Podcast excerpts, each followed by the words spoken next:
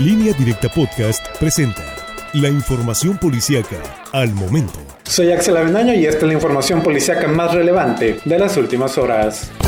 Localizan droga en botellas de chamoy en el Aeropuerto Internacional de Culiacán. Este miércoles informó que elementos de la Guardia Nacional encontraron cuatro envoltorios con aparente cristal y ocho paquetes presumiblemente con marihuana que estaban ocultos en botellas de salsa chamoy y en una transmisión de automóvil. El aseguramiento se realizó cuando guardias nacionales efectuaron inspecciones preventivas en el área de paquetería de la terminal aérea de la capital sinaloense y los ejemplares caninos mostraron una señal de alerta sobre dos envíos que tenían como destino domicilios en los estados de Guanajuato y Chiapas todo lo asegurado fue puesto a disposición de la Fiscalía General de la República.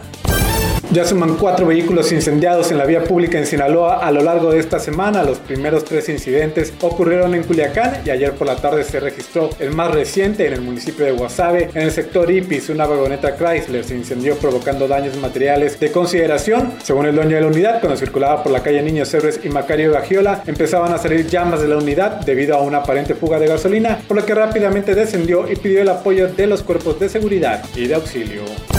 Un automovilista falleció esta madrugada luego de que la camioneta en la que viajaba se impactara contra un muro de contención que se localiza sobre la autopista Benito Juárez en el puente que se encuentra para ingresar al aeropuerto internacional de Culiacán. El conductor de la unidad motriz no fue identificado, solo se dijo que era un hombre de entre 60 y 65 años de edad. Otros conductores que transitaban por la zona se percataron del accidente vial, lo reportaron al 911 y policías municipales fueron los que arribaron y confirmaron el deceso del automovilista.